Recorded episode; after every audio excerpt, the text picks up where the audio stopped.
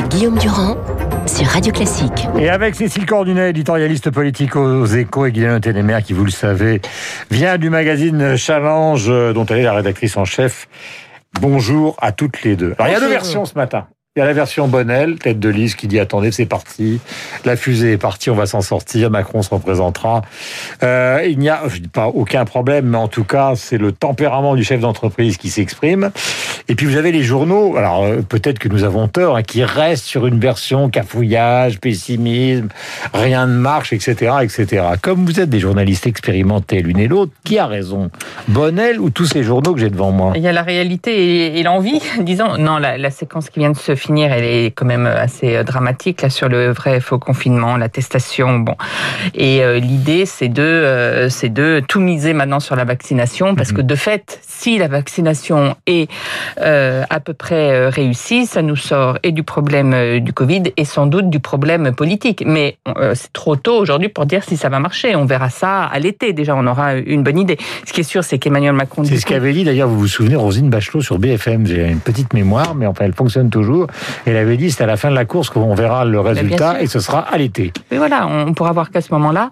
Alors Emmanuel Macron, qui euh, il y a une répartition des rôles là en ce moment. Lui, il veut être celui qui projette les les, les choses positives, donc il est sur la vaccination. Et euh, Jean Castex, lui, il est dans les contraintes et dans l'explication euh, de ce qu'ils sont en train de faire face à cette nouvelle mmh. vague. Donc voilà, le, le, président espère, mise beaucoup sur la vaccination, mais il y a énormément de si. Mmh. Et les si, c'est est-ce que on va effectivement avoir euh, euh, des millions de doses qu'on attend euh, pour dans 15 jours? Voilà, Bonnel disait plutôt oui, et le canard enchaîné parle d'un déconodrome total et d'assurances qui ne sont pas vraiment données malgré un travail acharné, il faut le reconnaître, de Thierry Breton, parce que ça, que la presse soit à gauche, à droite, au-dessus, en dessous, ils reconnaissent tous que Breton se démène d'une manière considérable pour obtenir ce qui a été promis donc à l'Europe par, par les vaccins. Vous avez raison de parler du verre à moitié vide ou du verre à moitié plein. Et tout tourne autour de cette question des vaccins, à part trois pays, soit parce qu'ils le fabriquent, soit parce qu'ils ont fait un pari sur la Nous ne sommes pas une puissance vaccinale. Voilà, euh, à part la Grande-Bretagne, les États-Unis, de base, hein. Israël, euh, tout le monde en manque. Je viens de dire ce matin dans le Figaro un papier sur ce qui se passe en Allemagne. C'est le bordel absolu parce que là aussi on manque de doses, là aussi euh, ça, la, la cadence ne suit pas et on a un problème avec l'Europe. Alors je suis ravie de voir que peut-être enfin l'Europe va être un peu nationaliste, si je puis dire, en disant, en mettant des sanctions ou en empêchant les exportations de vaccins hmm. euh, qui sont fabriqués sur le territoire de l'Europe. Hmm. Ça serait la première fois que l'Europe s'affirmerait comme puissance protectrice et, euh, et, qui euh, se hmm. servirait de ses frontières. Ça serait quand même une grande avancée. Maintenant, euh, le problème, c'est plutôt le style du gouvernement. C'est-à-dire qu'ils ont dit pendant des mois, non, non, on va pas faire de vaccinodrome, et puis ils en font. Pendant des mois, ils ont dit, non, faut pas porter de masque, et puis après, il en a fallu. Je veux dire, on, on, voudrait juste un peu d'humilité. L'histoire est compliquée, euh, on manque de vaccins, Heureusement qu'on a ces vaccins. Je ne sais pas si vous imaginez si on n'avait pas trouvé des vaccins si tôt, on serait dans une vraie merde parce que ce serait confinement sur confinement. Donc on a au moins cet espoir. Donc ça, il faut le regarder, c'est quand même une chance.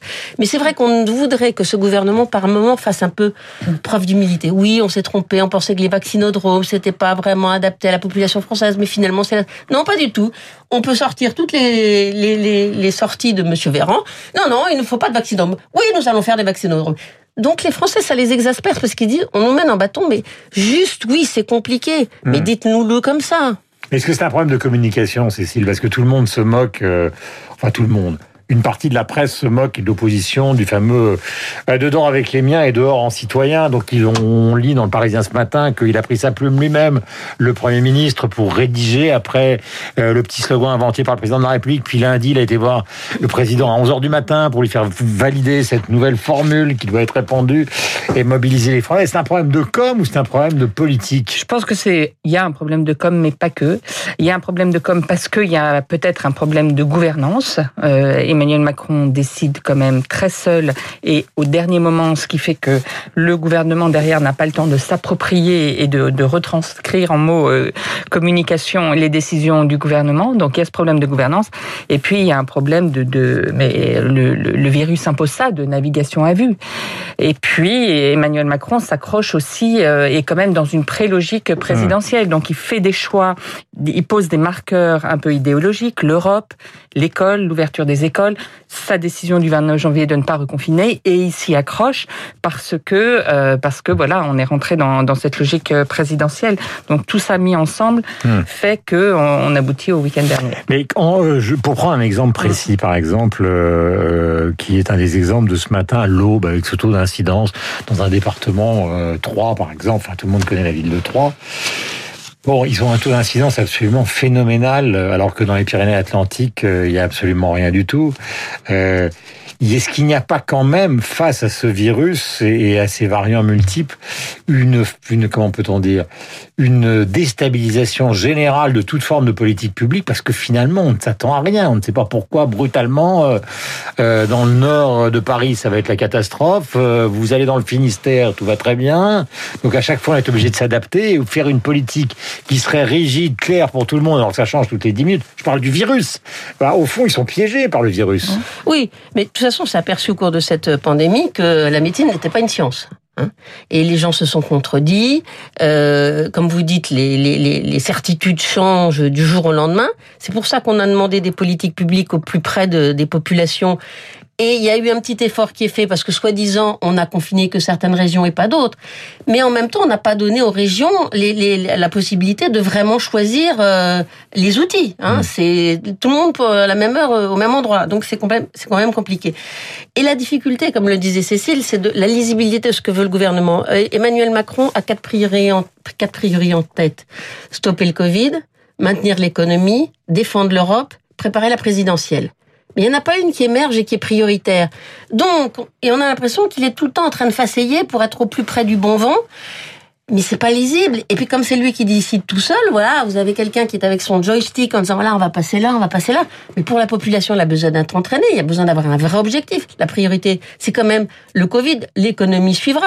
Si on avait été un De peu toute plus façon, audacieux- pardonnez-moi, mais l'expérience euh, qui est la vôtre prouve qu'il sait très bien, il n'est pas idiot. euh, Alors là, c'est pas du tout un jugement de valeur de ma part. Si en matière de vaccination, ça échoue à la fin de l'été, il sait très Mais bien. oui, mais pourquoi il a que pas pris- pourquoi il a pas mais- pris- mais pourquoi il a pas pris plus de Il sait risques très bien que sa candidature va poser Bien un sûr, véritable problème s'il échoue. Mais bien sûr, c'est pour ça que je ne comprends pas qu'il n'ait pas plus plus audacieux au départ, en commandant plus et en prenant des assurances plus fortes. Mm. Et comme il a joué un rôle très important auprès de la Commission européenne, il aurait pu euh, être plus audacieux comme l'ont été les Israéliens, les Anglais, etc. Les Américains.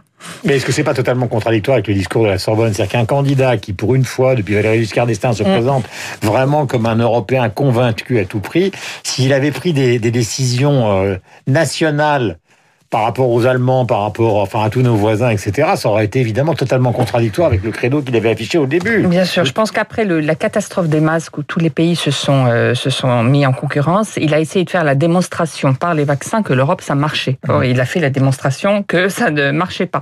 Et du coup, on m'a raconté, moi, le, le- le patron de Sanofi, à un moment au printemps, est venu le voir en disant, voilà, moi j'ai besoin de- d'aide, de, l'appui de l'État pour développer mes vaccins, je suis aussi sur l'ARN, il, il me faut de l'argent. Il l'a renvoyé à l'Europe.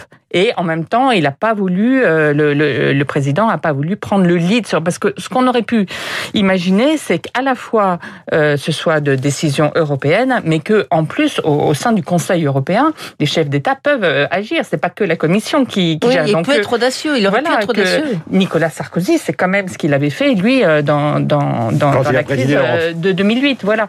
Et en fait, non, il a préféré, il a fait le choix de laisser euh, la main à l'Europe et, et avec des décisions catastrophiques parce que la santé n'est pas une compétence européenne et que Ursula von der Leyen, elle avait mandaté au départ pour euh, suivre les achats de vaccins Mhm. une femme qui était traductrice. C'était pas du tout son métier d'être acheteur. Donc des choses comme ça, c'est vrai qu'on pense que la France aurait pu regarder ce qui se passait.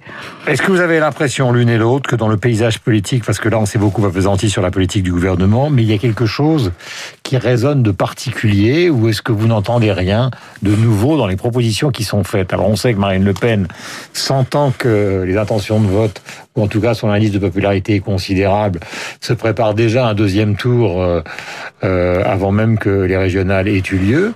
Euh, mais est-ce que tout ça vous paraît crédible? Euh, ou est-ce que vous avez l'impression qu'il y a d'un côté un gouvernement qui a des difficultés, et de l'autre côté une vaste opposition qui finalement n'a pas vraiment d'idées nouvelles à proposer à part euh, sortez Macron quoi? C'est la, difficulté de cette période. À la fois, on sent effectivement l'exécutif euh, malmené et à la fois, personne n'émerge vraiment, comme si le virus stérilisait toutes les oppositions. Elles ont essayé, les grands élus ont essayé de faire des polémiques, mais à chaque fois, ça se retourne contre eux parce que les, les gens se disent, mais enfin, est-ce qu'ils feraient vraiment mieux s'ils étaient à la place? Et ils n'arrivent pas à exister sur d'autres sujets.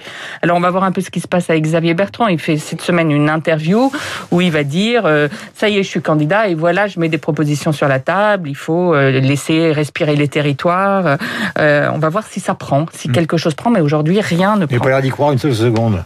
Non, non, je, je suis interrogative. Je, je, c'est vrai qu'il est, c'est, le seul aujourd'hui que je vois être possiblement un troisième homme mhm. derrière Emmanuel Macron et, Marine Le Pen, mais dans les sondages, rien ne se voit. C'était pas un jugement de ma part, hein, c'est simplement une interrogation. C'est vrai que cette stérilisation par le virus de toutes les formes d'opposition est aussi une des caractéristiques. Alors, si ceux qui représentent l'opposition m'écoutent, ils vont dire c'est une question orientée. Mais moi, je me mets à la place des gens. On voit bien que s'ils écoutent Monsieur Mélenchon, Xavier Bertrand. Euh, des positions différentes, David Lisnard qui était là récemment. Ça intéresse, euh, on écoute, etc. Mais on n'a pas l'impression que tout d'un coup, il y a une fusée qui est partie. Euh. Non, mais le feu couve. Le feu couve, mais le problème, il est stérilisé pas seulement par le Covid, mais par les jeux politiques avant la présidentielle. Tout le monde voit bien qu'on s'oriente vers un duel Macron-Le Pen. Donc, le jeu des prétendants, c'est de dire non, non, il faut pas faire Macron-Le Pen parce que là, il y a un danger que Le Pen gagne. Mais si c'est moi, vous avez une chance que je le batte. D'ailleurs, il y a un sondage d'Avier Bertrand qui dit qu'il fait un meilleur score au second tour qu'Emmanuel Macron. On ne sait pas encore s'il y a un candidat des socialistes, mais on sait déjà que les socialistes au second tour voteraient plutôt Le Pen que euh, Macron. On est chez les fous. Donc tout le monde tape sur Macron pour prendre sa place.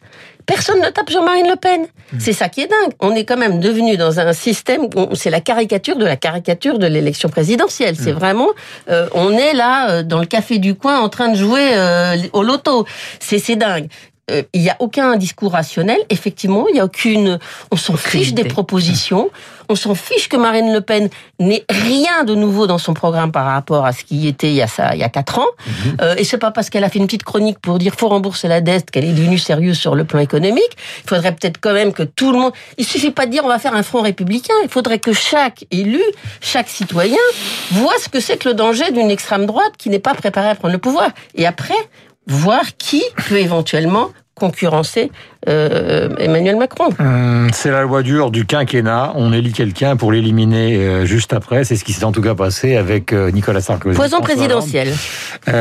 C'était différent évidemment avec la cohabitation. C'est pas du tout de la nostalgie de ma part, mais ça leur permettait de se refaire. Ce soir à 20h, Laure Maison reçoit dans le journal du classique le pianiste Thomas Enko et la percussionniste qui porte le joli nom de Vassilena Serafimova pour leur disque Back Mirror qui interprète Bach, vous allez le Euh, le morceau s'appelle Avalanche, c'est inspiré du clavier bien tempéré, mais c'est extrêmement contemporain. Écoutez.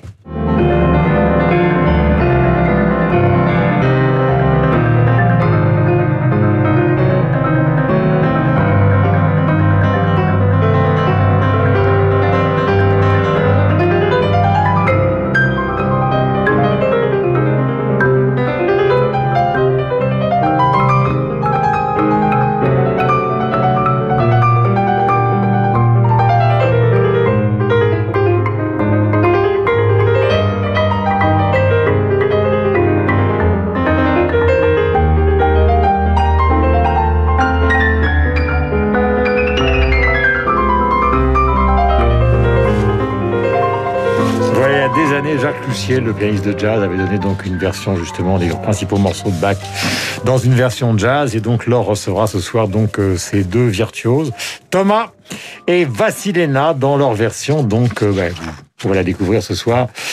Et vous en penserez euh, ce que vous souhaitez. 8h57, merci à toutes les deux. Donc Au revoir, bonne journée. Et, et évidemment Cécile.